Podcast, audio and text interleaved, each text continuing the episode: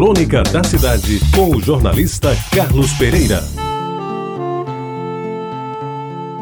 De uma família católica, unida e querida de Jaguaribe, todos os filhos tinham nomes de santos. Moravam na rua 24 de Maio, por trás da Igreja do Rosário, mas não foi a vizinhança da igreja que levou os pais a darem aos filhos os nomes dos santos dos mais festejados. A religiosidade deles não se fazia presente somente em participar dos cultos mais importantes da matriz do bairro, a missa do galo, a unção de cinzas na quarta-feira pós-carnaval, os terços do mês de maio, a novena de Nossa Senhora do Rosário nos primeiros dias de outubro. Ia mais além, na educação dada aos filhos, na solidariedade com os amigos e na generosidade com os mais necessitados. A homenagem aos santos começava por Francisco de Assis, o mais velho e dos mais respeitados homens da província quando ficou adulto. Dono de conhecimentos inegáveis, se transformou num líder político e marcou época defendendo os mais humildes, sobretudo aqueles que constituíram as aguerridas ligas camponesas no começo dos conturbados anos 60 da nossa história.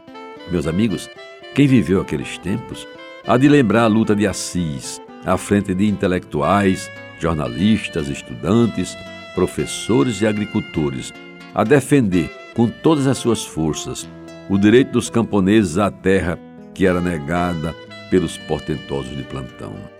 Sofreu horrores, foi preso, teve o seu mandato de deputado cassado pelo golpe militar de 64 e, mesmo diminuído nos seus direitos de professor e de cidadão, nunca se curvou ante a tirania dos militares que lhe tiraram muito mas jamais lhe subtraíram a coragem, a determinação e, principalmente, a obstinação de lutar pela causa que defendia com invejável patriotismo.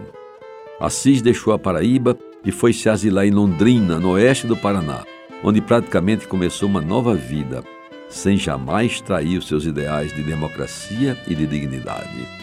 Mas não era somente Francisco de Assis.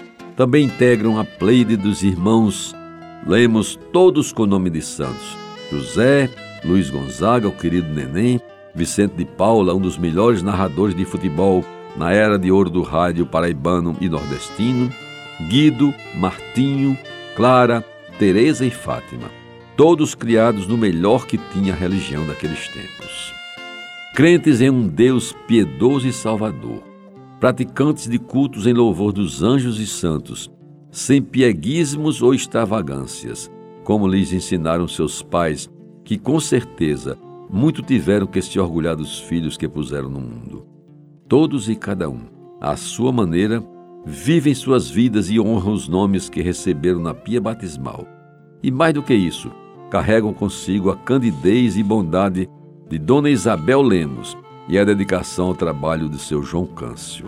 Eles também, com nomes de santos, Santa Isabel da Hungria e São João Câncio da Polônia são os personagens centrais desta crônica e são também merecedores desse registro que a memória faz dos meus tempos de menino de Jaguaribe, Jaguaribe que era o meu mundo.